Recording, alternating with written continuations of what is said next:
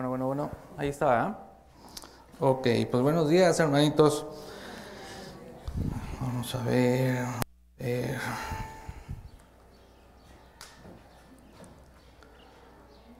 Bueno, vamos a, a poner este tiempo en las manos de nuestro Dios, por favor.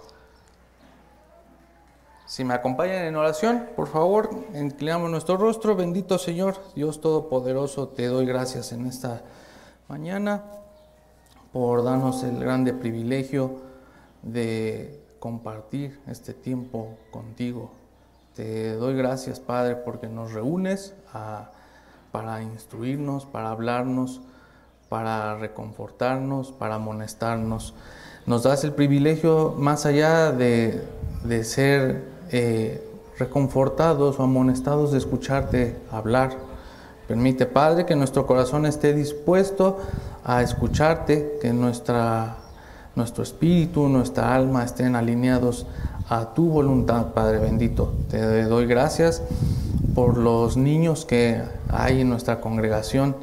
Te agradezco, Padre, porque en, en- sus vidas es una manera de involucrarnos en tu obra, instruyéndolos a ellos, siendo de buen ejemplo, dando buen testimonio. Te ruego, Padre Santo, que eh, este culto nos ayude como adultos a ser buenos instrumentos tuyos porque los pequeñitos a nosotros son el primer ejemplo que tienen de verte obrando en sus vidas y pues que seamos instrumentos de honra para ti. Bendice este tiempo, Padre, haz lo bueno para los que lo vayan a escuchar, para los que lo vayan a seguir y para los que estamos aquí. Por nuestro Señor Jesucristo clamo y doy gracias. Amén. Bueno, eh, vamos a tener a continuación de la semana pasada. La semana pasada vimos una iglesia que agrada a Dios. Hoy nos toca ver una iglesia que desagrada a Dios. Y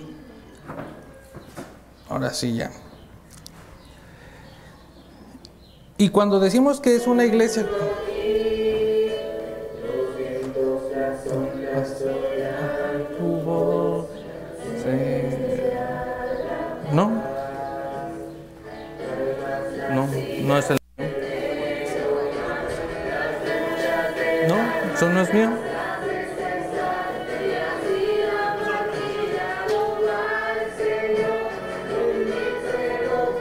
no.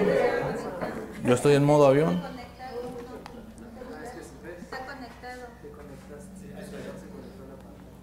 ¿Ya? ¿Yo? Pero si yo estoy en modo avión. Bueno, pero lo que pasa es que yo he vinculado mi celular, pero yo estoy en modo avión en los dos. O sea, abrieron el YouTube y está mi cuenta guardada. Ahí estoy ya. Aguas, aguas con lo que anda viendo. Ahorita que me aparezcan los tumbados ahí. Son alabanzas, pero a Satanás. Ya tuvimos un momento chusco. Ya, ya, ya. Somos como niños hoy, vamos a pasarla a gusto. Este. Y bueno, tenemos que contrastar las dos partes. ¿Cómo es una iglesia que agrada y una que, no, que desagrada a Dios?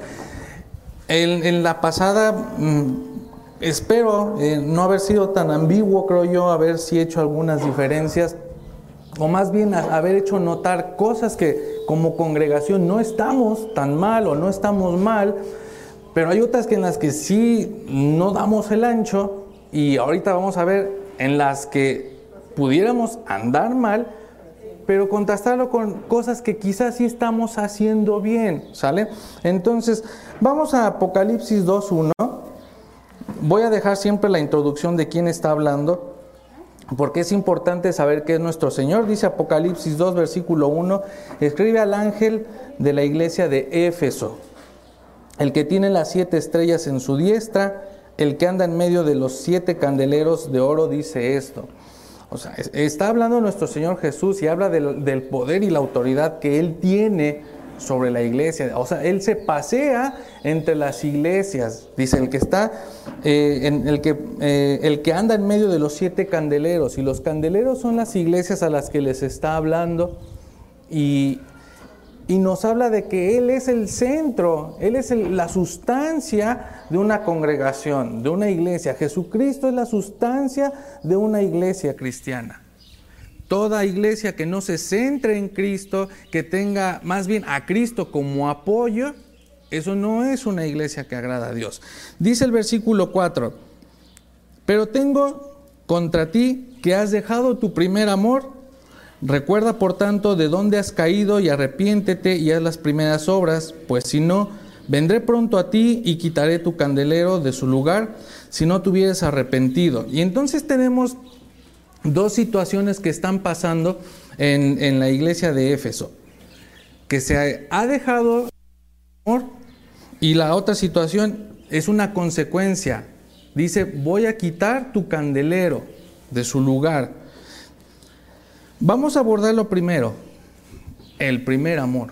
¿Qué es haber abandonado el primer amor? Vamos por favor a Marcos 1, versículos 30 y 31, y en lo que llegan ahí o nos lo ponen, el primer amor, eh, tratando de, explicar esta, esta expresión, es esa situación que viene cuando tú conoces a Cristo, cuando tú vienes a los pies de Cristo y tienes, tienes pasión. Ahorita decía el, el canto, dame pasión. Cuando tú y yo venimos de manera consciente, agradecida y genuina, a los pies de Cristo, surge este primer amor, el querer honrarle, el querer adorarle, el querer servirle. A los que alguna vez hemos estado en, campamento, este, regresamos muy, animados, algunos, bueno, regresamos muy animados, pero los afanes del mundo nos van apagando, aún como jóvenes nos van apagando, y llega un momento en que ese primer amor se acaba. Cada que tú y yo tenemos un encuentro con el Señor, surge eso, son importantes los encuentros con el Señor. Porque cuando yo me voy alejando, ese primer amor se va apagando, como le pasaba a Éfeso. Dice Marcos 1, 30 al 31, dice, y la suegra de Simón, o sea, de Pedro, estaba acostada con fiebre y enseguida le hablaron de ella a nuestro Señor Jesús. Entonces él se acercó y la tomó de la mano y, la levantó e inmediatamente le dejó la fiebre y ella le servía. Ella tuvo un encuentro con el Señor. Ella tenía ese primer amor en ese instante. Dijo, lo, lo, mínimo que puedo hacer para agradecerle al Señor es servirle. Es lo mínimo.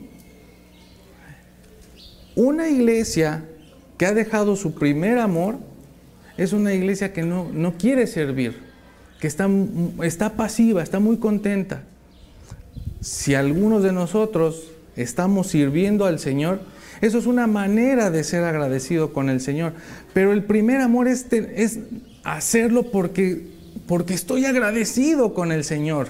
No solo porque me mandan a hacerlo, no solo porque ya me comprometieron, no solo porque dijeron, pues alguien alce la mano.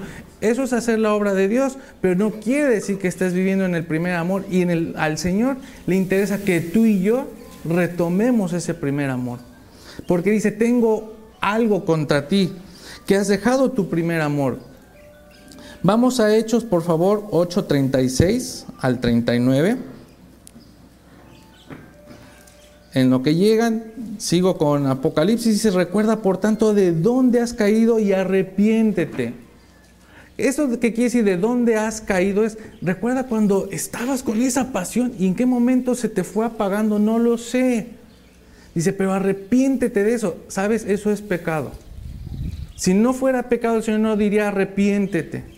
Tú y yo tenemos que arrepentirnos de haber dejado ese primer amor, de no tener esa pasión. Una, un, un síntoma de que has dejado ese primer amor, nos tomamos muy a la ligera las reuniones del Señor. Nos tomamos muy a la ligera nuestra relación con el Señor la volvemos moneda de cambio nuestra relación con Él. Hoy, hoy como quiera voy, hoy como quiera no voy. El Señor entiende, vamos a hacer que abunde la gracia, vamos a pecar mucho para que abunde la gracia. Se nos vuelve moneda de cambio nuestra relación con el Señor. Pensamos que solamente es venir, sentarnos, quizá, disfrutar.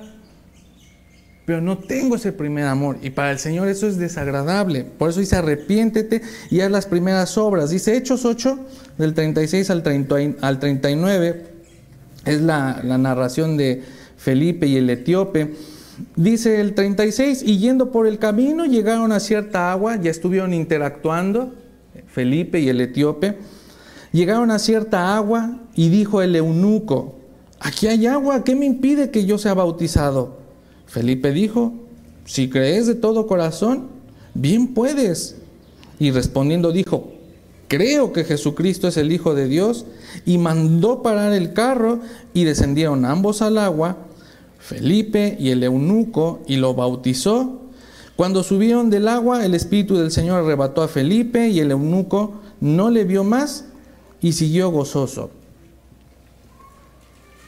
Cuando tú y yo estamos en el primer amor, no titubeamos en las decisiones que tomamos por y para el Señor. El etíope dijo, aquí hay, o sea, ¿qué hace falta? Debes entender que si te está costando decir, híjole, serviré o no serviré, no, pues ya levantaron varios la mano. Yo creo que, ¿no? Has abandonado tu primer amor. Y si nunca has tenido esa sensación, y no es que sea una condicionante, si no lo sientes no eres hijo de Dios, pero creo que sí es una especie de, de luz roja.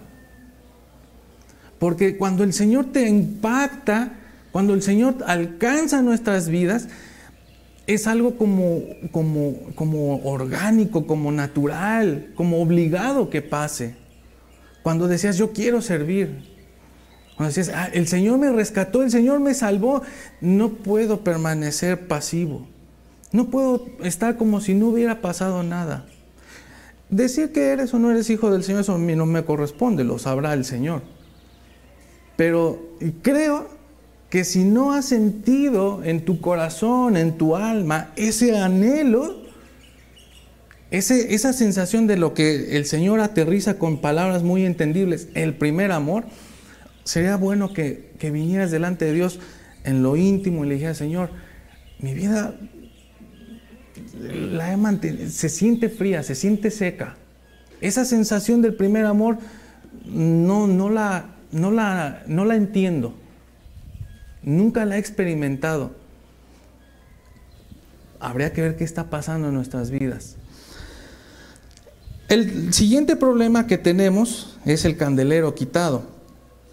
El candelero quitado, dice ahí, pues si no, vendré pronto a ti y quitaré tu candelero de su lugar y no te, eh, si no te hubieras arrepentido. Es, es complicado entender el Apocalipsis y es complicado entender los profetas, en especial los profetas mayores. De repente ¡ah! se requiere que, estemos en una sujeción al Señor. Pero vamos a voy a tratar de ser lo más pragmático posible. Un candelero sirve para alumbrar. Un candelero sirve para hacer luz, ¿sale? Y cuando dice, quitaré tu candelero de su lugar, o sea, ya no vas a alumbrar. Acuérdate que le está hablando a una iglesia, no le está hablando a una persona, le, dice, le está diciendo a Juan, da un mensaje para las iglesias. Vamos por favor a Juan 8:12. Dice así, otra vez Jesús les habló diciendo, yo soy la luz del mundo, el que me sigue, no andará en tinieblas, sino que tendrá la luz de la vida. Y vemos muchas iglesias que cierran. Vemos muchas iglesias que por haber abandonado ese primer amor, se vuelven iglesias frías, iglesias secas, iglesias que son como, son como un tronco que ya está muerto, ya está seco, pero por fuera se ve verde porque le ha crecido moho, tiene vegetación, pero el tronco en sí mismo está seco. Se reúnen para pasarla bonito, pasarla bien, se reúnen para tener la comunión, pero no todo es la comunión en una iglesia se vuelven iglesias huecas. Y nos debe de preocupar no ser una iglesia hueca, es decir, donde nuestro Señor ya no esté. Y creo que gloria a Dios todavía podemos decir que no somos el caso. No somos una iglesia sin la esencia de nuestro Señor. pero de a poquito creo que muchos, por no decir la mayoría, esa sensación del primer amor no la tenemos. Y tenemos que reconsiderar porque para el Señor es pecado porque dice, ¿quieres la solución? Arrepiéntete. Y como es una situación que tiene que ver con el Señor, es una consecuencia que tiene que ver con el Señor, tengo que pedirle a Él, avívame ese primer amor, Señor. Tú y yo no lo podemos avivar. Tenemos la decisión de pedirle y dejar que el Señor obre. No es que yo decida ahorita, ah, voy a tener el primer amor, listo, ya lo tengo. No, tenemos que pedírselo al Señor porque de Él es.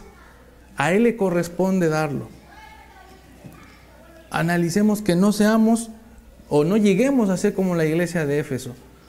Una iglesia que se reúne solo por reunirse. Vamos por favor a Apocalipsis, regresamos. No vamos a ver Esmirna porque, porque Esmirna era una iglesia que hacía todo bien. ¿no? O sea, el Señor no le, no le recrimina nada a Esmirna. Pero vamos por favor al capítulo 2, versículo 12 y leemos del 14 al 17. Dice el versículo 12 y escribe al ángel de la iglesia en Pérgamo.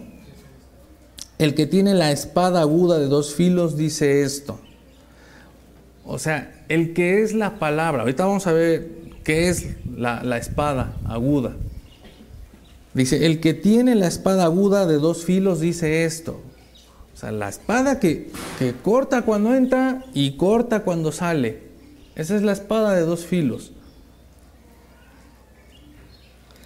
Dice el versículo 14, el versículo 14, pero tengo unas pocas cosas contra ti, unas pocas. Que tienes ahí a los que retienen la doctrina de Balaam, que enseñaba, perdón, a Balac a poner tropiezo ante los hijos de Israel, a comer de cosas sacrificadas a los ídolos y a cometer fornicación. También tienes a los que retienen la doctrina de los nicolaitas, la que yo aborrezco. Por tanto, arrepiéntete. Y otra vez la solución es arrepiéntete. Si somos una congregación que se pareciera a la de Pérgamo, siempre la solución es arrepiéntete. Pues si no, vendré a ti pronto y pelearé contra ellos con la espada de mi boca. Esta parte de la, de la espada de dos filos dice al principio, el que tiene la espada aguda de dos filos dice esto. Es meternos un poquito en conceptos eh, teológicos para entender esto. La palabra es nuestro Señor mismo. Él es el verbo, Él es la acción, Él es la, él es la palabra. Cuando nuestro Dios dice algo, ese es nuestro Señor Jesús actuando. ¿Sale? Dice, yo tengo la espada de dos filos. Vamos a eh, rápidamente a Hebreos 4:12. De hecho, si lo quieren buscar. Dice, porque la palabra de Dios es viva y eficaz. Y más cortante que toda espada de dos filos y penetra hasta partir el alma y el espíritu, las coyunturas y los tuétanos y discierne los pensamientos y las intenciones del corazón le dice en el versículo 16, ahí en Apocalipsis, por tanto arrepiéntete, pues si no vendré a ti pronto y pelearé contra ellos con la espada de mi boca. Les decía la semana pasada, cualquiera que te quiera instruir sin la palabra de Dios, esa instrucción no, no sirve para tu vida. Cualquiera que venga y quiera decirte qué estás haciendo mal y no viene con la palabra de Dios acompañada, puedes rechazarlo de las maneras más correctas posible, como Dios te dé sabiduría. No tomes esa palabra. Si no viene del Señor, no. Pero es tremendo porque nuestro Señor dice, 16, pues si no vendré a ti pronto, o sea, si no te arrepientes, vendré a ti pronto y pelearé contra ellos con la espada de mi boca. El Señor va a venir y va a hablar fuerte. Nos está dando chance de que nos arrepintamos, si estuviéramos en estas condiciones. Y ahorita vamos a ver cuáles son esas doctrinas, porque tenían esos, esos dos problemas llamados doctrina de Balaam y doctrina de los eh, Nicolaitas. Dice versículo 17, el que tiene oído, oiga lo que el Espíritu dice a las iglesias, al que venciere daré a comer del maná escondido y le daré una piedrecita blanca y en la piedrecita escrito un nombre nuevo, el cual ninguno conoce, sino aquel que lo recibe. La doctrina de Balaam, mis hermanos, vamos a tener un poquito de, de acervo histórico. Vamos a números 25, por favor, versículos del 1 al 4. Desde el, capítulo 22 aparece el profeta Balaam.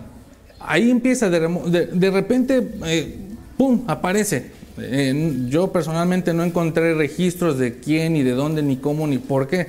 De repente aparece y se nos cuenta toda una historia de, que Balak lo manda a traer. Balak era el rey de, las tierras de Moab y quiere que maldiga al pueblo del Señor.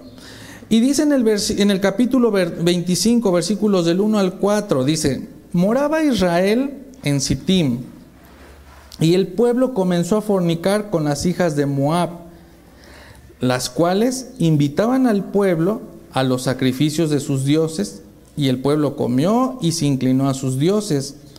Así acudió el pueblo a Baal peor, y el furor de Jehová se encendió contra Israel, y Jehová dijo a Moisés, toma a todos los príncipes del pueblo y ahórcalos ante Jehová delante del sol, y el ardor de la ira de Jehová se apartará de Israel.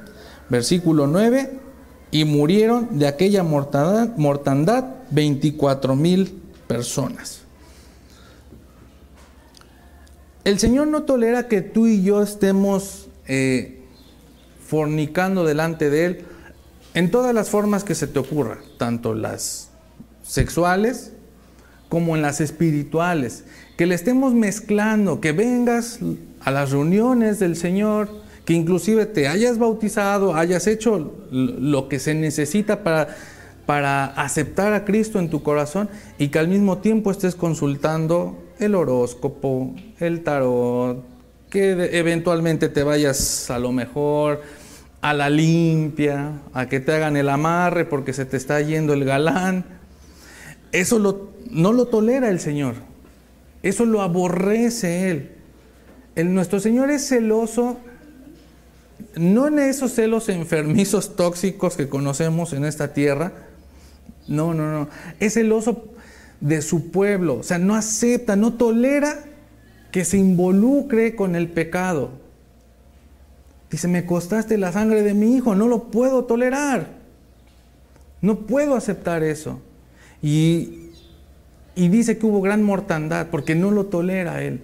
Dice ahí en Apocalipsis, dice, este, que tienes ahí a los que retienen la doctrina de Balaam. Cuando yo buscaba decía, pero ¿cuál es la doctrina? Pues si Balaam en el capítulo 22 y 23 se la pasa diciéndole a Balac, no, ¿sabes qué? No, y no, y no, y no. Pero ¿qué crees? Vamos a llegar al capítulo 31, por favor si me acompañan ahí adelantito en números, versículos 8, 15 y 16. Ahora el Señor manda a Moisés que haga guerra contra los madianitas, le dice, destruyelos, o sea, no dejes nada, destruyelos son, son una representación del paganismo, son una representación de que Dios no tolera el pecado. Tú y yo tenemos que erradicar el pecado de nuestras vidas lo más posible. No que vivas queriendo flotar, sino que vivas queriendo alejarte cada vez más del, que, del pecado que buscamos por convicción propia. Hay un pecado que tú y yo sí buscamos hacer necesitas de ese apartarte. Dice ahí el, capítulo 31, versículo 8, mataron también entre los muertos de ellos a los reyes de Madián, Evi, Requem, Sur, Hur y Reba, cinco reyes de Madián. También a Balaam, hijo de Beor, mataron a espada. Y dice, ¿por qué? Dice el versículo 15, y les dijo Moisés, ¿por qué habéis dejado con vida a todas las mujeres? Cuando el, pueblo de Dios, y no me refiero solo al pueblo judío, a nosotros, cuando tú y yo empezamos a tener buenas intenciones, cuando queremos corregir la obra de Dios, van a venir consecuencias porque inevitablemente la orden del Señor se tiene que cumplir así como es. El Señor les dijo, acaba con todos.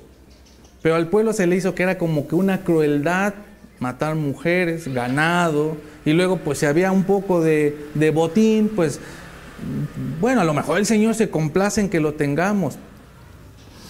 Dice el, el versículo 16, he aquí por consejo de Balaam, ellas fueron causa de que los hijos de Israel prevaricasen contra Jehová en lo tocante a Balpeor, por lo que hubo mortandad en la congregación de Jehová. Estas dos este, doctrinas, mis hermanos, son muy particulares, pero hoy tenemos muchas doctrinas a nuestro alrededor que están permeando y que se están comiendo a la iglesia. Que aceptes todo lo que este mundo dice que tienes que aceptar. Todo. Y tú sabes qué es todo. Porque si no nos cancelan el video, si lo empiezo a citar. Tienes que decirle no a la doctrina de este mundo. Con, con, con mucho dolor veo niñas que las ya las traen como señoras. Son niñas, deja que la niña sea niña. Hay niños que los traen pues, de, de, dudosa procedencia. Ya lo traen con el pantaloncito, este, bueno.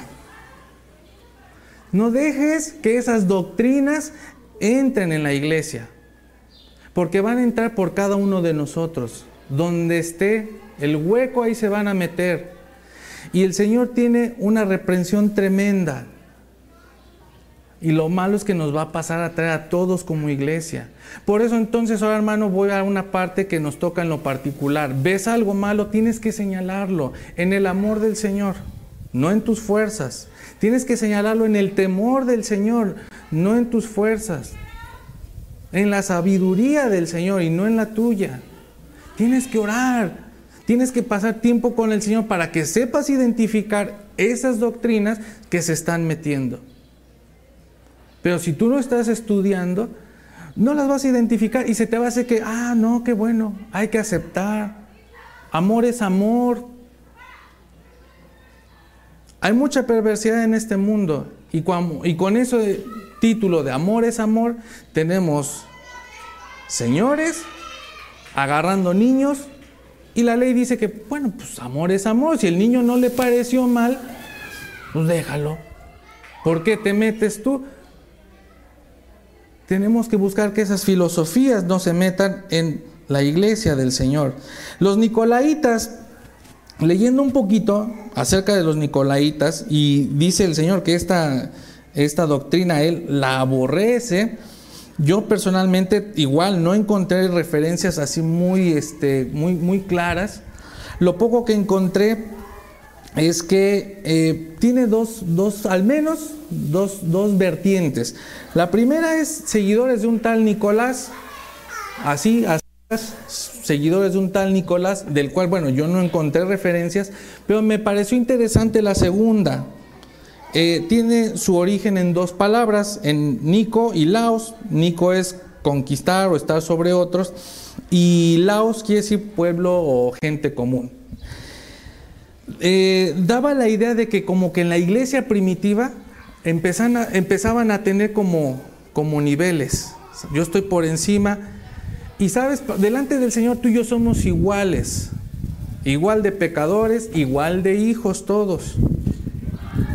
No puede ser que uno se sienta más que el otro. Vamos por favor a Primera de Corintios 11, 11 y 12, por favor. Capítulo 11, versículos 11 y 12. Y en estos tiempos eh, que se levantan los colectivos queriendo, entre comillas, igualdad, dice, pero en el Señor, ojo, eh, pero en el Señor, ni el varón es sin la mujer, ni la mujer sin el varón. Porque así como la mujer procede del varón, también el varón nace de la mujer, pero todos, pero todo procede de Dios. Todos somos iguales. Algo que aborrece el Señor es que unos se sientan más que otros. Eso lo aborrece el Señor porque su hijo cuando estuvo en la tierra lavaba los pies. Él no entró en un percherón y dijo, corónenme. Entró en un burrito. Nació en un pesebre. Tú y yo no debemos de ir por la vida aquí en la congregación sintiendo que ya soy el que predico y a todos los puedo ver para abajo. Somos iguales y, y el Señor eso lo aborrece. No lo tolera. Vamos a Colosenses 2.8, por favor. Colosenses 2.8 dice, mirad que nadie os engañe por medio de filosofías y huecas sutilezas, según las tradiciones de los hombres, conforme a los rudimentos del mundo, y no según Cristo. O sea, vamos a entenderlo porque pareciera que se puede engañar según Cristo. No, no está diciendo eso. Dice, mirad que nadie os engañe por medio de filosofías y huecas sutilezas. Aguas con eso. Filosofías y huecas sutilezas. Ese es como te van a engañar. Y te dice de dónde vienen. Dice, según las tradiciones de los hombres, conforme a los rudimentos del mundo. Y dice, no según Cristo. O sea, nada de eso tiene que ver con Cristo, dice. No que se permita que te engañemos en el nombre de Cristo. No está diciendo eso. Dice, todo eso que te acabo de decir de las filosofías y huecas sutilezas no son de Cristo. Cuando el predicador empieza a decir, tonterías desde el frente, debes de saber que no son de Cristo. Aunque tenga mucho porte el predicador, no es de Cristo, sino viene de la palabra de Dios. Pero tienes que identificarlo. Dice, nadie os engañe por medio de filosofías y huecas sutilezas. Filosofía es estudiar, ¿sale? Para que no te engañen otros con sus estudios, tú tienes que estar estudiando la palabra de Dios. Si no te van a engañar muy fácilmente. Van a venir y te van a decir, oye, es que al niño no le debes de pegar. Y por eso tenemos niños bien lindos, que hacen lo que quieren. ¿Por qué no le debes de pegar? Tienes que negociar con él. Mira, te doy el juguetito, siéntate.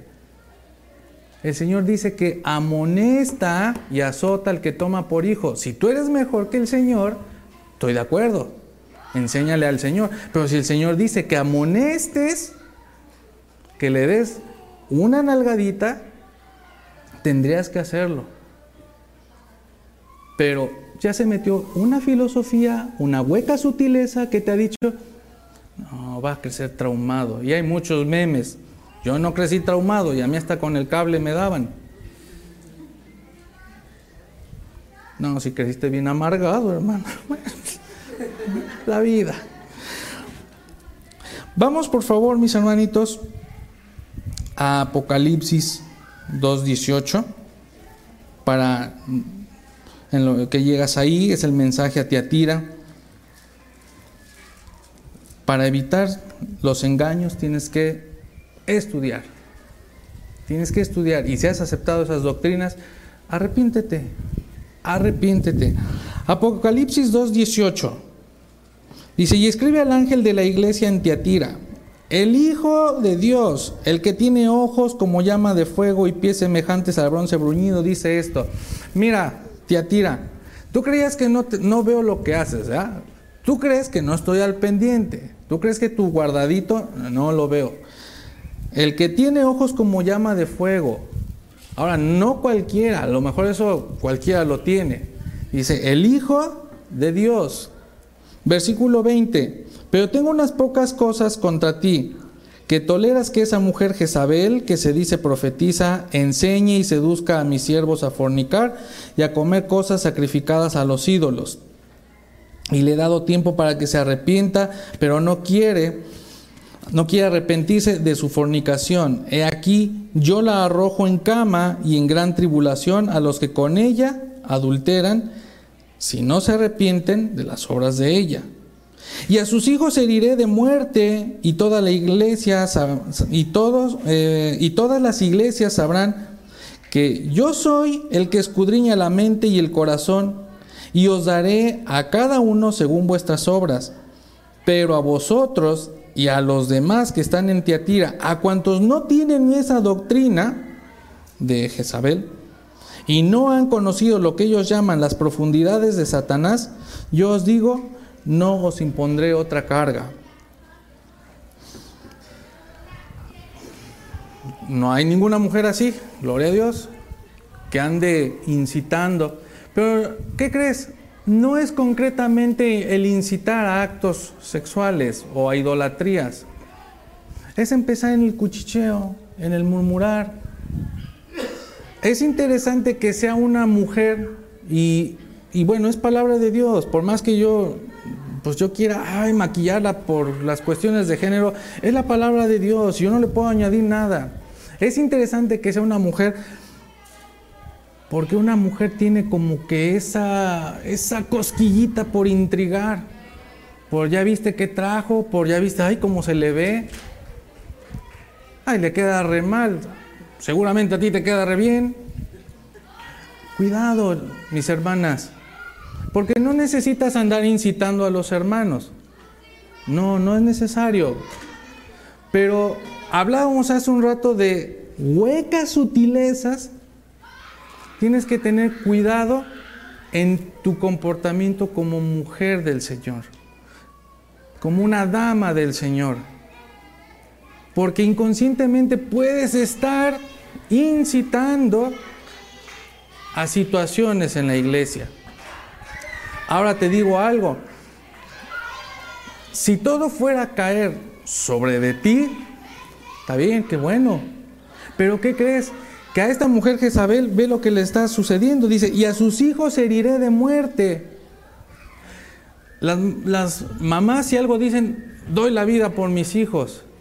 Si tanto lo amas, yo creo que deberías de cuidar que el Señor no tome la vida de tus hijos por tus actos. Que, los, que tome la vida de tus hijos porque fue su voluntad o porque ellos se lo buscaron, eso es independiente. Pero hermanitas, tienen que ver que el Señor no toque a tus hijos por causa de ti, por tu culpa. Porque se te hizo fácil seguir entre dientes y con la comadrita. Aguas. Si es palabra de hombre, hermanas, no la agarres. Ah, es que, hermano, ahí dice que es los incitaba a, fornicar y, y, aquí no pasa eso. Bueno, pero si tiene algo de malo que te diga que no hagas eso, está bien, no lo, no lo tomes. Pero yo creo que es sano que no estés cuchicheando cosas que no debes.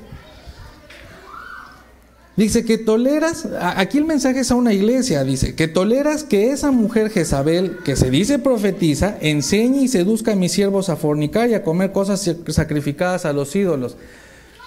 Cuando mi hermana tienes el privilegio de compartir la palabra, asegúrate que sea la palabra de Dios, que no vaya tu intención cargada en lo que les vas a enseñar a las hermanas. Ahora sí me va a escuchar la hermana. Hoy sí tengo mucho que decirle desde Génesis hasta Apocalipsis. Porque todo eso lo debe de escuchar la hermana. No. Toleras que esa mujer Jezabel, que sí se profetiza, enseñe y seduzca. Y si hacemos esto, hermanas, es que miren, vamos a hacer, armar aquí la tanda y mira, cuidado. No. Le he dado tiempo que se arrepienta. Otra vez la solución es arrepiéntete. Como iglesia, frenemos eso, mis hermanas y hermanos. Frenemos eso. Si te das cuenta de algo así, páralo. No permitas que avance. Vamos por favor a Apocalipsis 3 del 1 al 3. Escribe al ángel de la iglesia en Sardis, el que tiene los siete espíritus de Dios y siete estrellas dice esto. Salud. Yo conozco tus obras que tienes nombre de que vives y estás muerto. Pues si no, pues si no velas, eh, ah, perdónenme, sé vigilante y afirma las otras cosas que están para morir, porque no he hallado tus obras perfectas delante de Dios. Y aquí viene, si, si fuéramos una iglesia muerta, atentos, dice, acuérdate pues de lo que has recibido y oído, y guárdalo y arrepiéntete. Es, acuérdate de lo que has recibido y oído, recibiste a Cristo, escuchaste el plan de salvación, escuchaste de la santidad, guárdalo y arrepiéntete. Tienes que hacer memoria de todo lo que el Señor ha hablado a tu vida. Pues si no, velas, vendré sobre ti como ladrón y no sabrás a qué hora vendré sobre ti. Para el Señor es importante estar velando. Velando es estar al pendiente, no que no duermas. No, no es eso. No, que estés atento de la obra de Dios, que estés atento a su palabra, que estés en oración. Vamos a Mateo, por favor, 25 del 11 al 13. Es la parábola de las diez vírgenes. Ah, tendrías que leerla para, para entender lo que está pasando. Dice que unas se quedan, bueno, dice que empezaron a cabecear, pero unas no llevaban aceite de sobra. Y dice, después vinieron también las otras vírgenes diciendo, Señor, Señor, ábrenos. Mas él, respondiendo, dijo, de cierto os digo que no os conozco. No que él fuera malo, no que él dijera, pues ahora no las conozco. Es que ni siquiera las vio. Cuando venía el novio, vio las que tenían sus lámparas. Las otras fueron a comprar aceite. No las vio, no las conoció. Dice, y si se quieren meter de, de gorra, dice, de cierto les digo que yo no las conozco, ¿eh? Ah, velad pues, porque no sabéis el día ni la hora en que el Hijo del Hombre ha de venir. Está hablando de la venida de nuestro Señor Jesús. Tenemos que estar expectantes de la obra de Dios. Tenemos que estar vigilantes de su venida, porque si empezamos a dormir nos vamos a hacer una iglesia muerta, una iglesia que no está al pendiente del Señor. Tenemos que saber qué es, ¿Qué dice el Señor de su venida? Y otra vez esto se resuelve leyendo tu Biblia, pidiendo consejo, preguntando, acá no le entiendo, como le dijo Felipe al etíope, ¿y entiendes lo que lees? Dice, ¿cómo voy a entender si nadie me explica? No sé como el etíope en el sentido de buscar solución, no seas como el etíope de que leía y no entendía. Tienes que pasar tiempo con la palabra de Dios. En oración. Vamos rápidamente a Mateo 26, adelantito. Está nuestro Señor Jesús en el huerto de Getsemaní. Dice el 38. Entonces Jesús les dijo, mi alma está muy triste y no es el tema, pero Quiero que valores un poquito el sacrificio en la cruz. Nuestro Señor está diciendo, mi alma está muy triste hasta la muerte. Quedaos aquí y velad conmigo. Versículo 40. Vino luego a sus discípulos y los halló durmiendo y dijo a Pedro, así que no habéis podido velar conmigo una hora. ¿En serio una hora no pudiste? Está orando por mí. Te dije que mi alma está triste hasta la muerte. Y no te importó. Una horita, amigo. Eres mi amigo, Pedro. Una hora no pudiste. Dice el Señor. Perdón, dice el Señor que ahora somos sus amigos. Porque dice, el siervo no conoce lo que hace el Señor. Pero a ustedes yo ya les dije todas las cosas. Todas las cosas están en la Biblia, ya no las dijo todas, eso nos hace sus amigos. Que no las queramos entender o conocer, eso es distinto. El Señor quiere que veles con Él. El Señor demanda que velemos. Para Él es importante. 41. Velad y orad para que no entréis en tentación. El espíritu, la verdad, está dispuesto, pero la carne es débil. Es importante, mis hermanos, que estemos velando y orando. Velando es estudiando la palabra, orando, pues es orando. Porque nuestra cabeza está llena de ruido. Nuestra cabeza está llena de voces. Yo cuando luego le enseño a este a mi muchacho, ya estoy viendo algunos temas medio complicaditos para él de álgebra. Este tengo, tengo escuela y me, me pongo verde cuando no entiende cosas que yo digo, están bien fáciles. Me pongo verde. Sin embargo, en otras cuando el Señor me serena, aún así le alzo la voz. Y le tengo que alzar la voz a mi hijo porque su cabeza está llena de ruidos, no está concentrada en eso. No es que lo esté regañando. Hijo, la ley, las leyes de los exponentes, ¿qué dicen? Eh, este que A, la M por A, la N es A, la M más N. ¿Ya ves? O sea, nada más tengo que sumar los exponentes, sí, hijo, nada más súmalos. Pero porque su cabeza está llena de ruido. Tú y yo tenemos que sacar ese ruido de nuestra cabeza y de nuestro corazón. Por eso tenemos que velar y orar. Para que todo ese ruido que está en nuestra cabeza, que nos dice no sirve de nada orar, que nos dice no sirve de nada ir a la iglesia, que nos dice, ay, bajonás, a predicar, mejor no vayas. Todo ese ruido tienes que sacarlo de tu cabeza con la palabra de Dios y en oración. Les dice, para que no entréis en tentación. Y sin embargo, Pedro cayó en la tentación de sacar su espada, cayó en la tentación de ser bueno y defender a su Señor. Y el Señor le dice, guarda eso, Pedro. Porque había ruido en su cabeza, había buenas intenciones. Por eso tú y yo tenemos que ser una iglesia que vela y ora. Esta, estas cualidades, insisto, son como un colectivo, es un conjunto de personas las que lo tienen que hacer. Que unos cuantos no lo hagan, bueno, está bien, ellos con Dios. Pero que toda la iglesia no vele y no ore, eso sí es un problema, porque entonces somos como la iglesia de Sardis, que estamos muertos. Apocalipsis 3.7, mis hermanos, es a la iglesia en Filadelfia.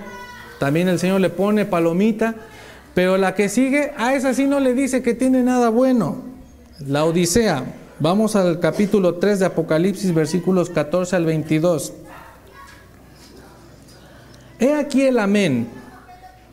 O sea, en el que se hacen todas las cosas, en el que hay cumplimiento. El amén, el así sea. Dice, te está hablando el que cumple todo en el que las cosas tienen plenitud.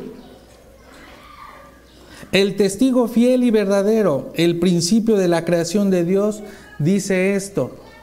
Yo conozco tus obras que ni eres frío ni caliente, ojalá fueses frío o caliente.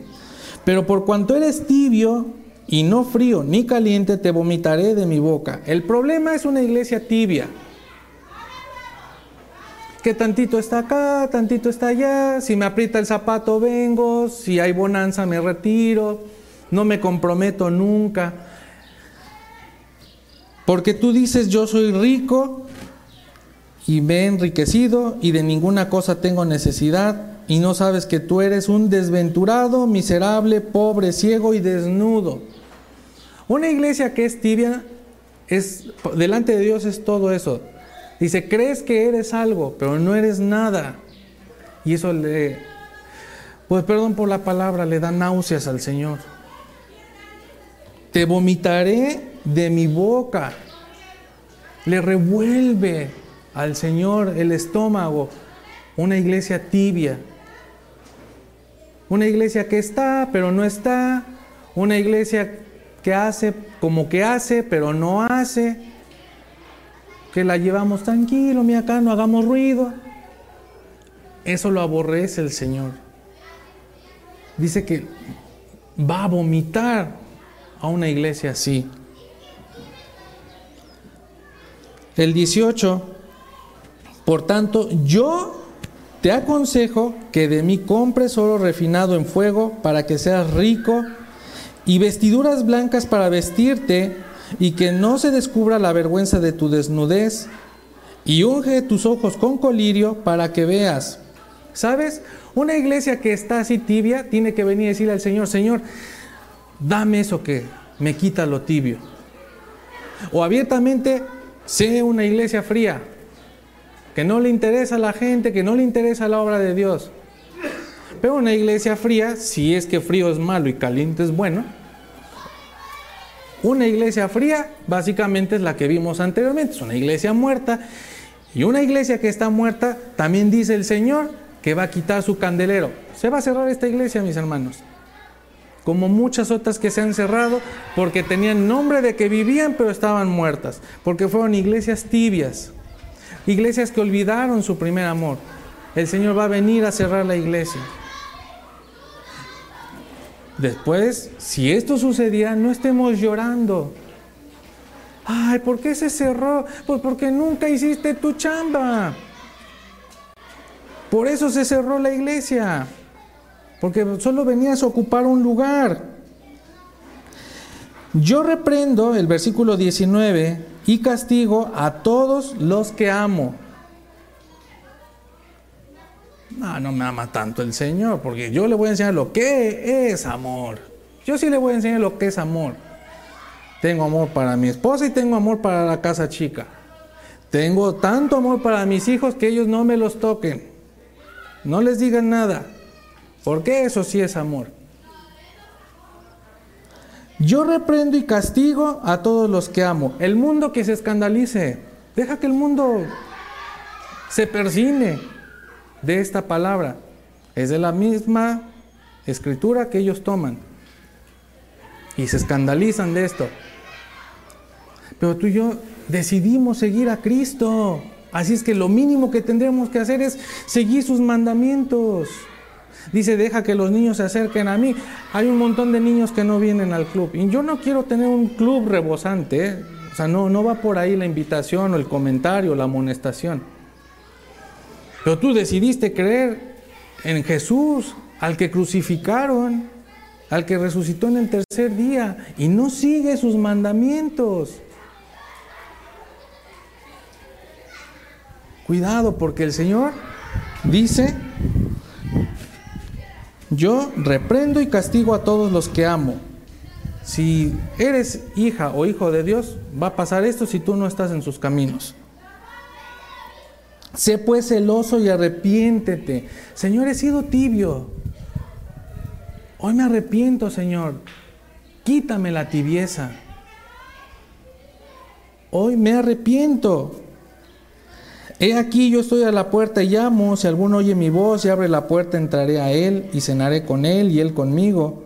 Al que venciere, le daré que se siente conmigo en mi trono. Fíjate, la, peor de las iglesias le está dando chance. A la peor, ¿eh? a la que no le dijo absolutamente nada bueno. Dice, pero si te arrepientes, te dejaré que te sientes en mi trono así como yo he vencido y me he sentado con mi Padre en su trono. El que tiene oído, oiga lo que el Espíritu dice a las iglesias. 48 minutos, 18 segundos, 89 centésimas. Ya no la hice cansada. Si el mensaje no es sustancial, hermanos, está bien, pero tú búscale. Si el mensaje te hace que le faltó algo, búscale. Si el mensaje te hizo que estuvo mal, bueno, tú búscale, corrige. Pero si el mensaje fue bueno, tiene que haber un cambio en nuestras vidas. Porque nos va a pasar a traer a todos como iglesia. Si el 50 más 1 ahí la lleva, bueno, quizá el Señor diga, no la cierro, no los azoto, no los reprendo. Pero si resulta que el 50 más 1 es el que está mal, nos vas a pasar a traer a todos. Empieza a reconsiderar tu relación con Cristo. Yo la vean, no, no aguanto, no tolero la película de la pasión de Cristo. Al final yo sé que es quizá, eh, bueno, quizá es obra humana, pero no la soporto, no la aguanto, no en el sentido que... Eh", porque es en serio, cada que la veo, me saca lágrimas esa película. Porque eso me tenía que haber pasado a mí, no a mi Señor. No a un inocente. No a alguien que no se lo merecía. Y tú y yo hacemos eso todos los días con el Señor. Un latigacito más, pues si aguantó unos cuantos, pues uno más no creo que pase algo. Fue su sangre, hermanos. Tómate más en serio que tú solito veniste a los pies de Cristo. Nadie te fue a traer. Nadie fue y te dijo, ah, ¿cómo? No, se tiene que convertir. Eso hacían los, los cruzados. Y si no se arrepiente, pues cuello. Nadie lo hizo, tú solito. Y cuando tienes necesidad pides que se ore, pero cuando hay que comprometerse ya no te comprometes. Una iglesia tibia. Pídele al Señor que te quite lo tibio si eres tibio. Vamos a pedirle como iglesia que el nombre de que vivimos efectivamente sea de una iglesia viva, no de que estamos muertos. Vamos a terminar en oración, mis hermanitos, y Dios los bendice. Padre Santo, bendito Señor, Dios Todopoderoso, te doy gracias por tu mensaje, te doy gracias, Padre, porque no dejas ningún cabo suelto de cómo tratar contigo. No, no tenemos una sola hendidura donde podamos decir, ah, aquí te faltó, Señor. Eso yo no lo sabía, nunca lo dijiste. Te doy gracias, Padre, porque nos das la oportunidad de arrepentirnos como iglesia, pero esta iglesia es de cada miembro. Te ruego que tu espíritu se mueva y nos lleve a tener arrepentimiento genuino de las cosas que inevitablemente hacemos mal y en particular de las que hacemos mal por convicción. Por tu Hijo amado, mi Señor Jesucristo, clamo en esta tarde, te doy gracias, mi Dios. Amén.